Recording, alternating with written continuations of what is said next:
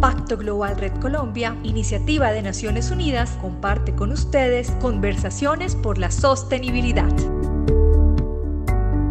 Muchas gracias a la organización por la invitación. Es eh, común escuchar cuando tengo que reemplazar a Brigitte en algún evento el ah. Y bueno, procuraría hacer lo mejor posible. Yo también siento haberme la perdido porque es una excelente conferencista.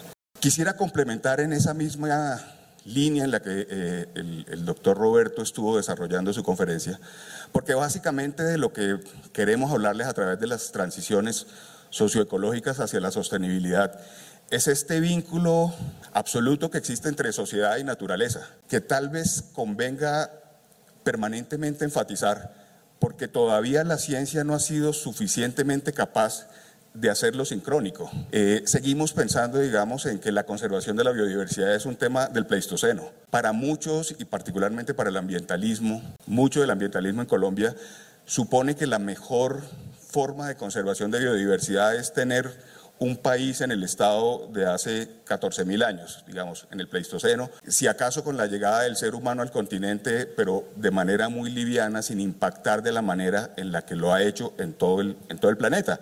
Tanto que, como se menciona en este momento, eh, la era geológica es el antropoceno, ya que hay muchísimas discusiones científicas sobre si efectivamente es o no una era geológica, pero cumple todas las características. Las características de las que se supone el cambio de era geológica es que hay evidencia en cualquier lugar del planeta para que muchos años después se demuestre que ahí hubo una era geológica. Esta del Antropoceno, solamente a partir de plástico, a partir de residuos en la atmósfera, a partir de, digamos, construcciones que tendrían tiempo en ser deshabilitadas en todo el planeta, demostrarían que hubo una época en la que el hombre generó la mayor parte de los cambios. Y la ciencia todavía no ha sido suficientemente, digamos, rigurosa y fuerte en hacer ecología para el antropoceno, con el doctor Wilson, que es quien ha venido mencionando eh, la sexta extinción masiva. Ha sido el más eh, ilustre escritor, doble premio Pulitzer, por ejemplo, sobre la sexta extinción masiva. Nos está dando datos efectivos y lo que queremos es poner ciencia disponible para hacer balance entre conservación y biodiversidad. Biodiversidad en medio de procesos de cambio. Eso es lo que hay en cualquier lugar del planeta. No podemos seguir pensando que vamos a hacer evaluaciones de integridad ecológica y que nuestro referente es un país pleistocénico, un país donde no ha habido ningún cambio. Lo que tenemos más que evaluar qué tanto nos hemos alejado de la condición eh, edénica, lo que tenemos es que averiguar qué tan lejos estamos del umbral de cambio indeseado qué tanto es todavía posible seguir transformando la Amazonía, como viene sucediendo a un ritmo exacerbado, antes de que tengamos escenarios futuros indeseables. Lo, que estamos desarrollando entonces es cómo convertir esos retos en oportunidades, oportunidades que fueron bastante mencionadas por, por mi predecesor, pero que podemos hacer algunos énfasis particulares. Como se mencionaba previamente, eh, el nivel de transformación en el planeta es del orden del 75%. Tres cuartas partes del planeta transformado y una sola parte eh, que permanece estable. En el país todavía es al contrario. Tenemos al menos dos terceras partes del país en condiciones relativamente naturales y una tercera parte en condiciones transformadas. Aquí estamos hablando solamente del territorio terrestre, continental, pero a esto si le sumamos el territorio marino, pues tenemos, digamos, una aplicación todavía más práctica. Lo que quiere decir es que tenemos una enorme competitividad en términos ambientales. Competitividad que apenas estamos involucrando en el discurso, pero que no hemos sabido aprovechar en términos económicos suficientemente claro. Tanto que estamos transformando y perdiendo nuestro único o, nuestro principal factor de competitividad ante industrias en donde nuestro factor de competitividad es muchísimo menor. Eh, el petróleo, que mueve la economía del país, eh, somos algo así como dentro de los primeros 30 y mucho más cerca del 30 que del 20. O carbón, también somos, estamos en, dentro de los, terceros, los, terceros 10 que producen, 31 eh, en producción de carbón, en producción de oro ni se diga, etcétera, etcétera. No tenemos control de ninguno de los mercados. Y si tenemos posibilidad de controlar alguno de los mercados para generar ventajas competitivas, es en biodiversidad. y los, digamos, industrias que, surgen a partir de la, biodiversidad como bioeconomía, biomímesis, eh, biotecnología, etcétera, etcétera. Un poco también la, la, propuesta de enfoque científico está basada en la evaluación de las tendencias y a partir de las tendencias poder conocer los escenarios futuros. Un poco bajo el planteamiento de business as usual, si siguen sucediendo las cosas como están sucediendo, en 2050 tendremos varias de esas aplicaciones, nos las dio eh, el doctor Roberto. Sin embargo, también es necesario entender que los niveles de incertidumbre se van ampliando cada vez más. Hacer una curva, por ejemplo, de cambio climático, bajo el supuesto de que tenemos series históricas de 50 años eh, de clima, de precipitación y de temperatura en el país o en el planeta, no ha considerado que solamente en los últimos años es en donde se empiezan a, digamos, generar diferentes tendencias. Entonces, cuando la incertidumbre es tan alta, pone en riesgo la certeza de los datos a futuro, porque pone en duda todos los datos previos.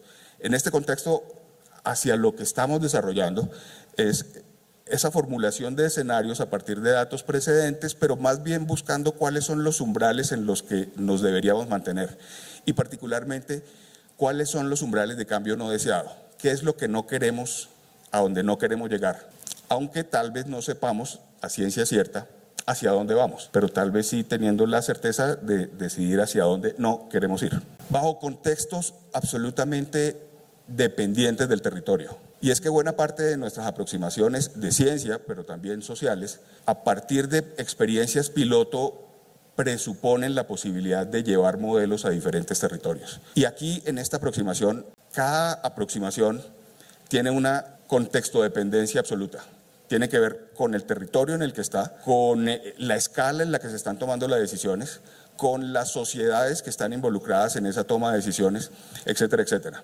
De manera que no pueden haber recetas definidas, generales, para la toma de decisiones, sino que tiene que haber aproximaciones muy particulares con datos muy precisos y con aproximaciones rigurosas desde la ciencia, pero que permitan sobre todo tomar decisiones para las sociedades.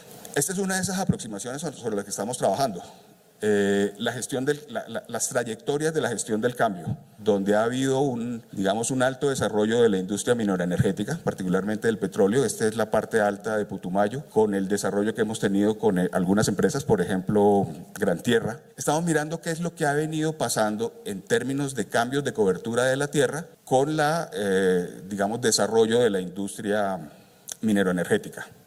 Sin embargo, pretender que en el Alto Putumayo los cambios tengan que ver exclusivamente con la industria mineroenergética, pues es absurdo. Cuando ahí no solamente se ha venido desarrollando una producción de cultivos de, uso ilícito permanente, y que ante cada arremetida de los diferentes Plan Colombia o erradicación mediante glifosato, etcétera, lo que ha generado son mecanismos en los territorios para controlar esas medidas eh, de, comando y control, o cuando en esa misma zona surgió la iniciativa económica de, de DMG, que ustedes seguramente recuerdan, todo eso está pasando en correlatos históricos alrededor del cambio de las condiciones naturales del territorio. Y todo debe ser de alguna manera involucrado.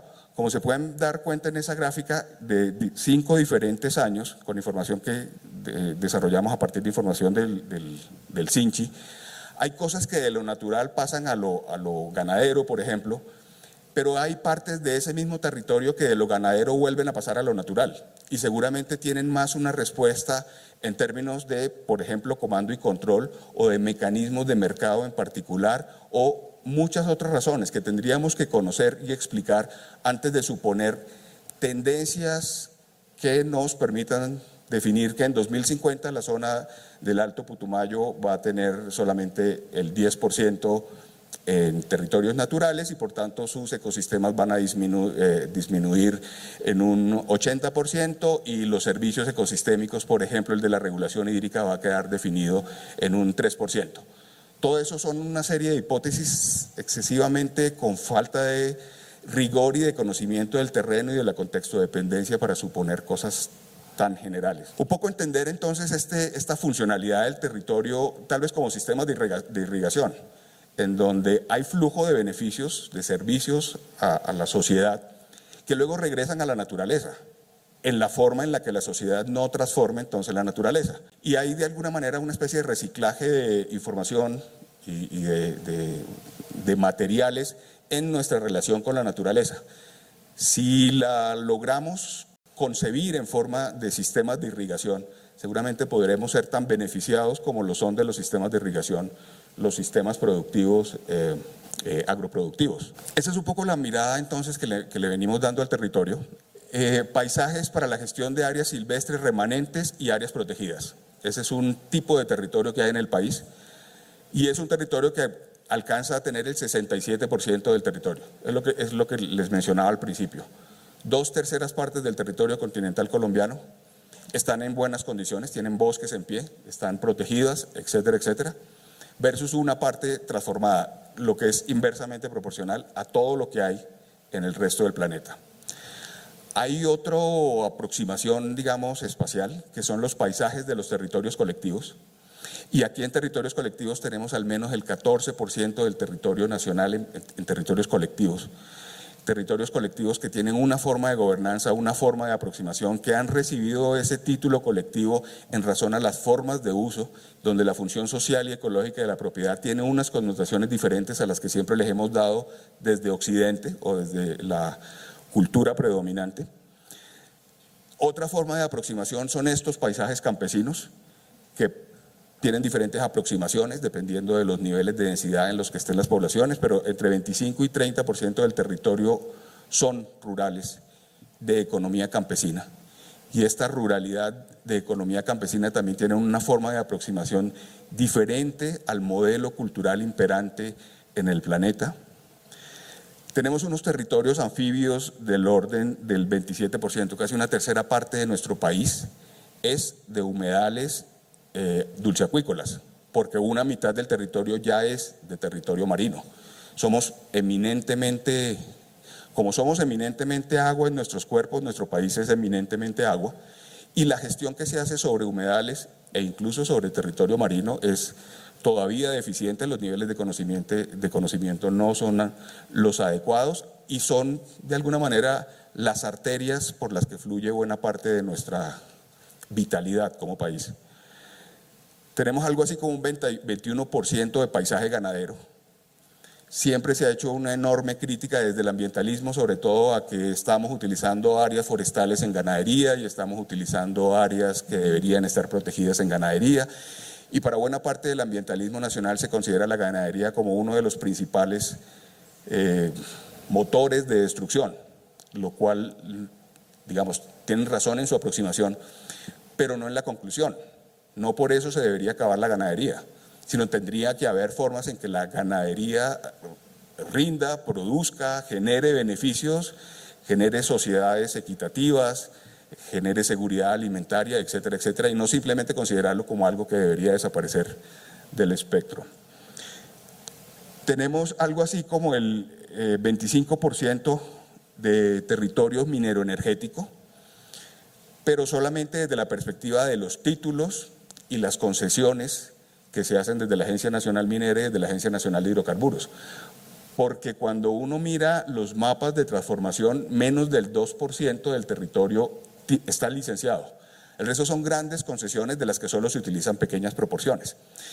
Y lo cierto es que nuestra economía, nuestra economía como país, está basado en lo que produce de manera extractivista los desarrollos mineroenergéticos, que viene siendo cada vez más utilizado, digamos, esa participación en la economía por los paisajes agrícolas y particularmente por los paisajes agroindustriales que vienen de alguna manera transformando incluso eh, eh, la transformación en biodíseles, etcétera, etcétera, para producción mineroenergética. Pero de estos apenas tenemos el 2% del territorio nacional en producción agroindustrial. El elemento central de esta aproximación, de este enfoque eh, de la ciencia, es la gestión del riesgo en transformaciones acumuladas del territorio que nos permita entender y promover el cambio social y ecológico en las escalas adecuadas. No siempre todas las respuestas corresponden a la misma escala. Hay cosas que deben hacerse desde el nivel nacional, pero hay cosas que deben hacerse en el nivel local. Tal vez uno de los mensajes más eh, perdurables que nos dejó el último, la última cumbre de la Tierra en Río de Janeiro en 2012 fue esa de lo local, en lo de pensar localmente, pensar globalmente, pero actuar localmente. Y buena parte de las transiciones socioecológicas están en ese contexto. Aunque podamos tener resultados de lo nacional, de lo global, entendimientos de cómo se transforman, de cómo dejan de percibirse beneficios para las sociedades, también por el otro lado es necesario actuar localmente, actuar localmente dentro de los niveles de gobernanza de cada uno de los, de los actores. Y sobre ese tema de gobernanza, digamos, la gestión del conocimiento cobra un papel preponderante. Lo mencionaba mi, mi, mi predecesor eh, aquí en esta tarima sobre la necesidad de generar conocimiento justo para la toma de decisiones. Y particularmente lo que tiene que hacer el Instituto Humboldt es esa producción de datos, de línea base y de monitoreo, controlar la calidad de los datos. Nosotros tenemos datos desde 1950 más o menos de inventarios biológicos. Pero claro, en 1950 el uso de, celulares y geoposicionadores era bastante precario, por no decir inexistente. Y entonces la posibilidad de que tuviéramos datos precisos de geolocalización de cada uno de los bichos encontrados era bastante bajo. De manera que lo que hacíamos era decir, en tal vereda encontré tal bicho o tal mata. Pero el nombre de la vereda se reproduce de manera exponencial en las otras veredas de los otros, municipios nadie ha hecho la cuenta de cuántos ríos secos o río piedras o ríos negros hay en el país. Entonces, bajo esa perspectiva, era muy difícil asignar localidades y puntos. Y de los dos millones de datos con los que empezó el sistema de información en biodiversidad del país, solamente el 2% fueron útiles, porque básicamente todos los demás tenían problemas de geolocalización, de suficiente descripción de las especies. En este momento ya contamos con el orden de otra vez 8 millones de, de especies, eh, perdón, 8 millones de registros para 56.343 especies. El sábado pasado ocurrió el Global Big Day, en donde sucede un evento de ciencia ciudadana y salen las personas conocedoras de algún grupo taxonómico a hacer registros en, las diferentes localidades. Por tercer año consecutivo el país fue el principal aportante de todo el planeta a los datos del Global Big Day demostrando no solamente ya lo que es para todos sabido, y es que tenemos una enorme biodiversidad, sino adicionalmente que la aproximación que tiene la ciudadanía, la valoración social de la biodiversidad es cada vez más alta.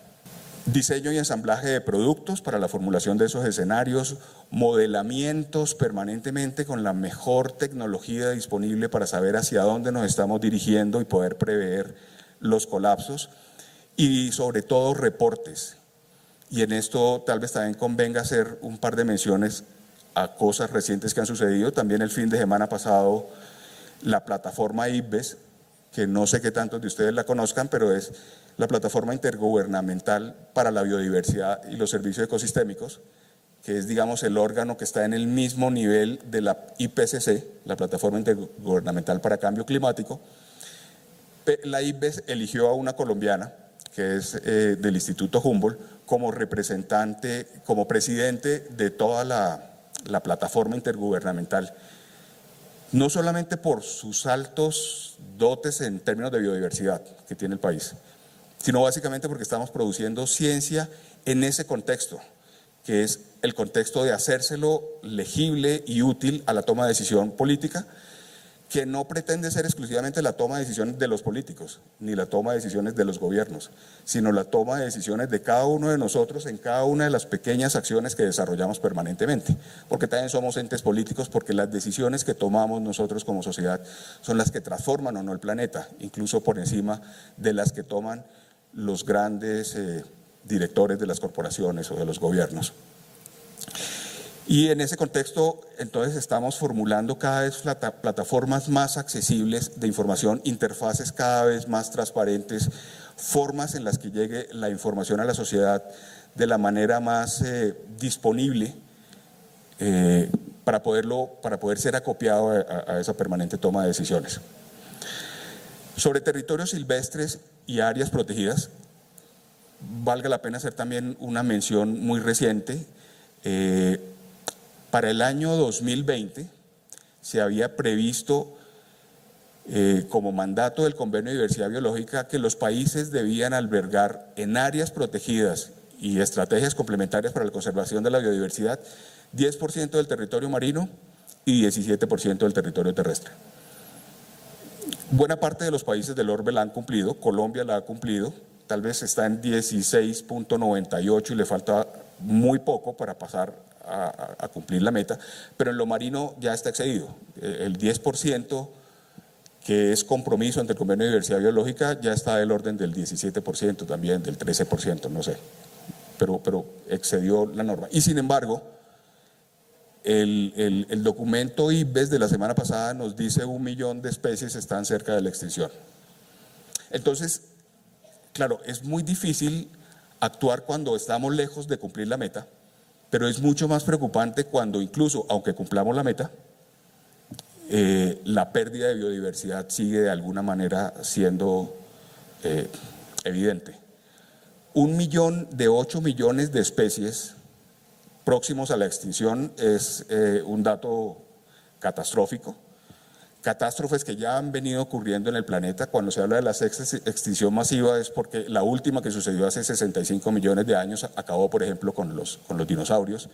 Wilson, el que les mencionaba previamente, decía, dice en uno de sus primeros libros, el 99.99% de las especies que alguna vez poblaron el planeta ya no están.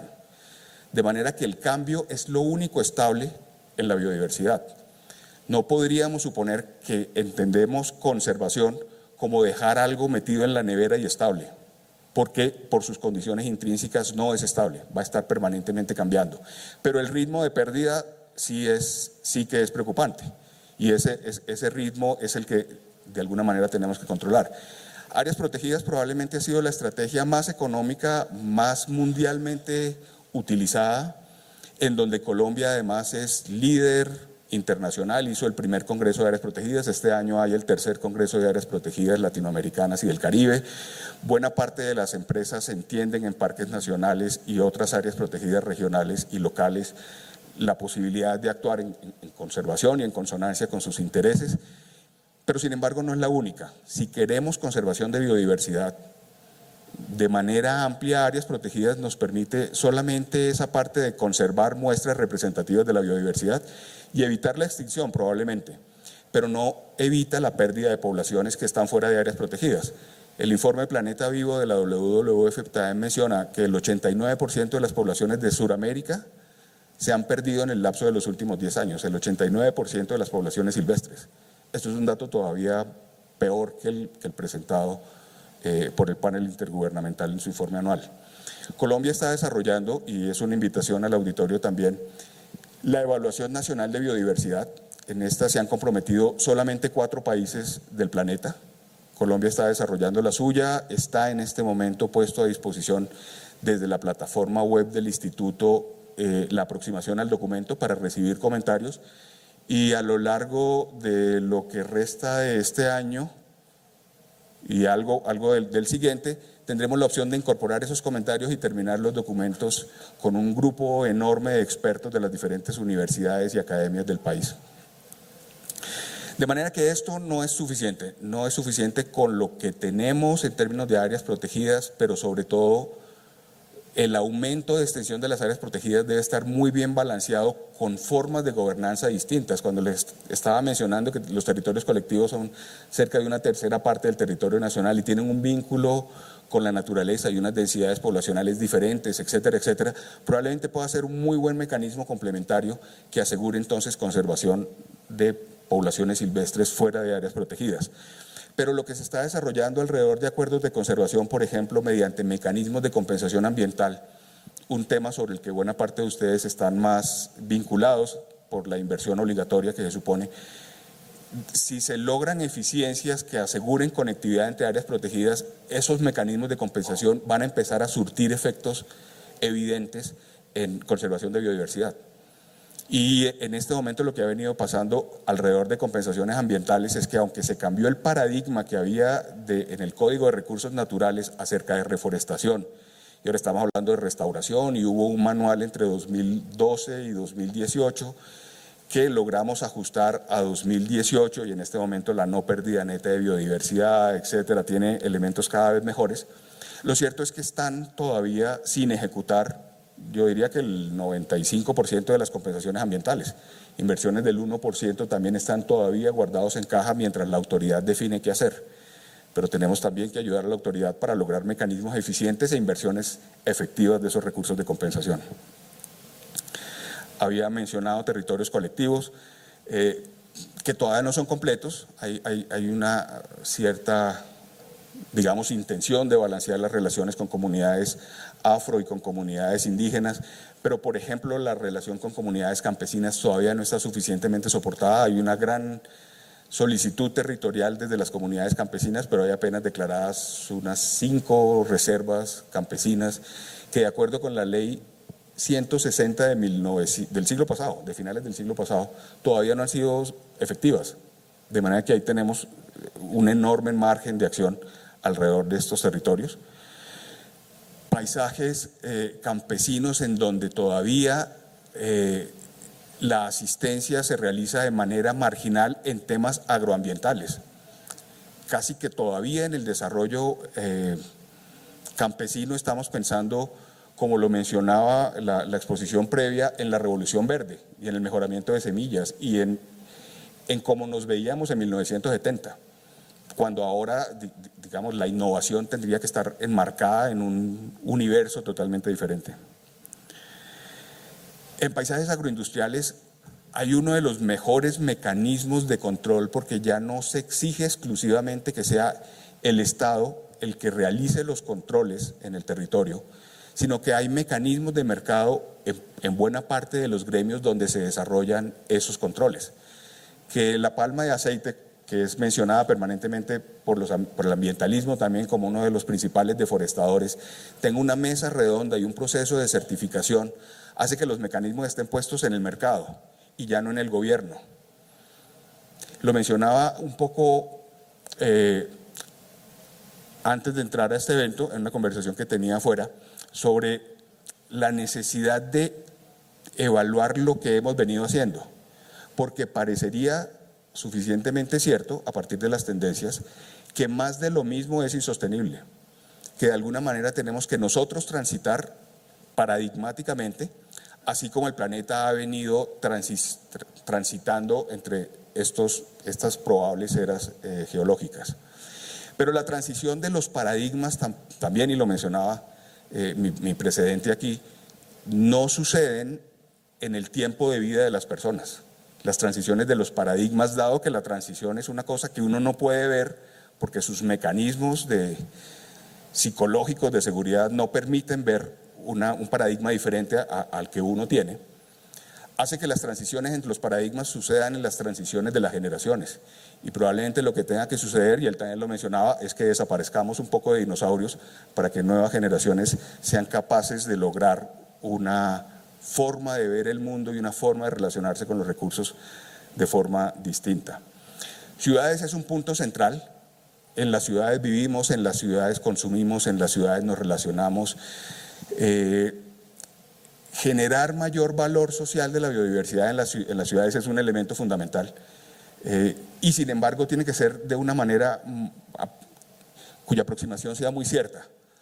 Eh, yo vivo en Rosales, al lado de la entrada de, la quebrada de la Vieja, y si recuerdan ustedes es un tema de, dominio público, hubo tal colapso por éxito del acceso a la quebrada de la Vieja que hubo que cerrarla, ya lleva más de un año cerrada básicamente por el colapso ante el éxito. Había 5.000 personas diarias subiendo la quebrada La Vieja en un sendero que no permite más de no sé, unas 100 personas diarias. Entonces también hay que tener ese, control, porque somos 8 millones de demandantes de naturaleza y seguramente si hay solamente pocas opciones va a seguir siendo un tema elitista, poco equitativo, etc. A manera de resumen, herramientas para transitar hacia la sostenibilidad, se mencionan algunas, no se agotan. Gestión del conocimiento y la biodiversidad al servicio de los sectores.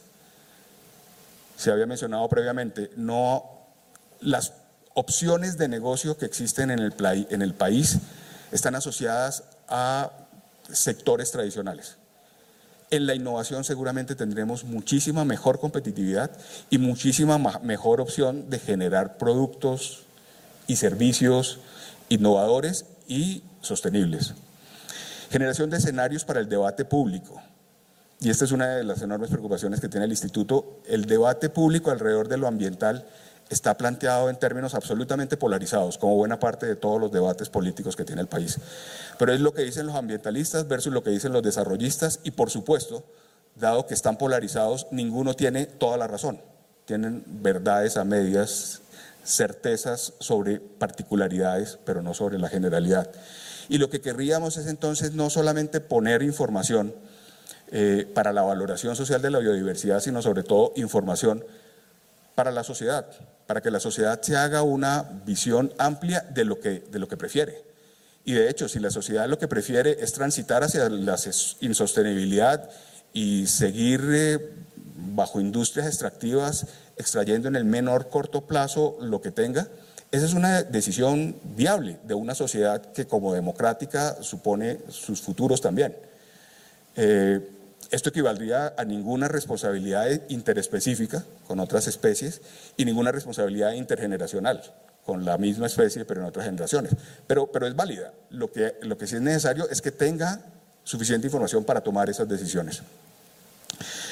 Construcción de acuerdos por la gestión integral de la biodiversidad, orientar inversiones hacia la innovación y fortalecer capacidades institucionales. Creo que ya se había mencionado previamente con suficiente rigor y con suficientes datos que estas son formas posibles de transitar hacia la sostenibilidad. Sin embargo, no hay recetas. Ninguno de estos cinco elementos pueden ser tomados al pie de la letra y convertidos en lineamientos de gestión. Tienen que ser investigados, tienen que ser evaluados en el tiempo, tienen que mirarse cómo esa toma de decisiones toma diferentes, eh, diferentes formatos. La, forma en la que el instituto está vinculado entonces al pacto global es básicamente en la plataforma relacionada con biodiversidad. Eh, me, cuentan mis compañeros que ha habido suficientes avances alrededor de indicadores de sostenibilidad, que ha habido suficientes avances alrededor de temas de agua, de temas de aire.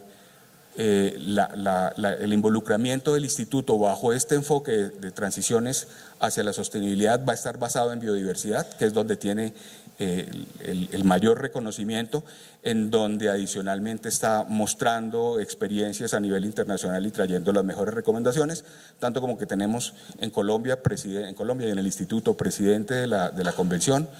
Eh, eh, estamos desarrollando una evaluación nacional de biodiversidad y estamos de alguna manera en la frontera del conocimiento para hacer una ciencia más asequible a la ciudadanía con interfaces de consulta mucho más, más apropiadas. Pacto Global Red Colombia, iniciativa de Naciones Unidas, comparte con ustedes conversaciones por la sostenibilidad.